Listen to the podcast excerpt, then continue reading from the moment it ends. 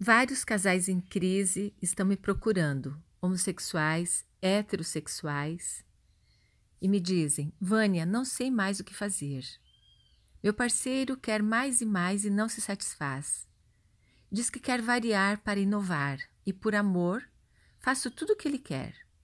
Já partimos para bebidas alcoólicas na relação, até drogas, e para não bastar, estamos frequentando grupos de troca de casais.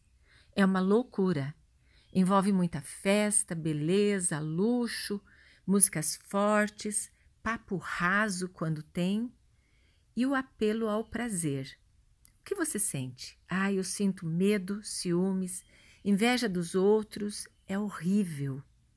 Raramente fico bem e é por pouco tempo. Estou percebendo que tenho adoecido, me preocupado. Eu não percebia conexões com este mal-estar, mas agora estou percebendo. Sempre fico gripado, abatido e parece até que estou em depressão e perguntei: Tem melhorado a relação entre vocês? E ele responde: Não. Meu parceiro sempre quer mais e diz que está insatisfeito porque eu não sou bom o suficiente.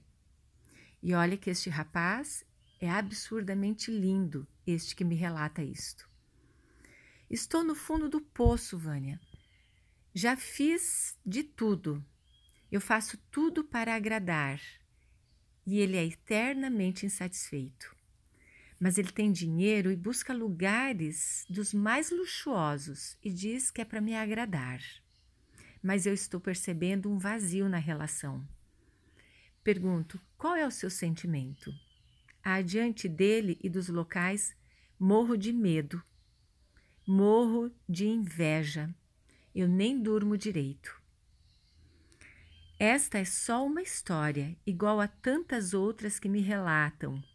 Pessoas buscando se preencher sem consciência nenhuma. Estudos milenares nos mostram que estes casais, estas pessoas estão presas no mundo das ilusões. Brilho, luxo, prazeres físicos de forma excessiva, onde por trás tem muitas pessoas se beneficiando desta fraqueza humana. Esses locais enriquecem com a dependência química, seja álcool, cigarro, droga, sexo, todos são elementos de aquisição de dinheiro para quem vende, tornando as pessoas escravas. Escravidão só mudou de forma, continua existindo em roupagens diferentes. Outro ponto é a frequência energética espiritual destas práticas. Cada vez que as pessoas se submetem a esses comportamentos, são engolidos por todos aqueles que estão vibrando nesta frequência, sejam pessoas vivas ou desencarnadas. São pessoas que estão presas nessas dependências. A pessoa se torna tão vulnerável que na semana seguinte está prostrada, adoentada, desvitalizada, foi sugada e vampirizada. Só há uma saída: despertar a consciência que frequência atrai frequência. Onde estou vibrando? No medo? Na inveja? Nos ciúmes? Claro que atrairei mais disto. Quanto tempo estou perdendo da minha vida nestas frequências? Será que vale a pena? Será que a relação não é muito mais do que isto? Nesses 30 anos de atendimentos, de despertar de consciência, estudos, uma coisa é nítida para mim. Todas as pessoas vão aprender e despertar, ou pelo amor ou pela dor. O caminho infalível é que muitos casais não descobriram que o que eles realmente querem é afeto, muito mais do que sexo. O sexo é importante, mas quando ele é um elemento de despertar da consciência.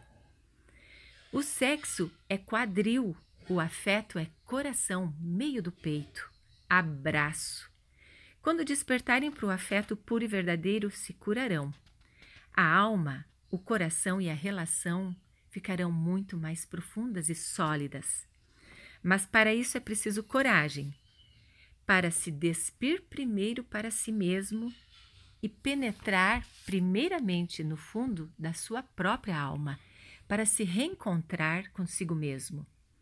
Só assim se sentirá puro e lindo, pleno, estará pronto para reconhecer esta beleza e esta pureza no outro, no amor com o outro. Autoconhecimento, autoconsciência, se virar do avesso, porque mais afeto, assim, somente assim, a humanidade transcenderá. Consciência, afetividade é o que está faltando nas nossas escolas como currículo diário. Vamos despertar? É para o bem da humanidade, para o nosso bem.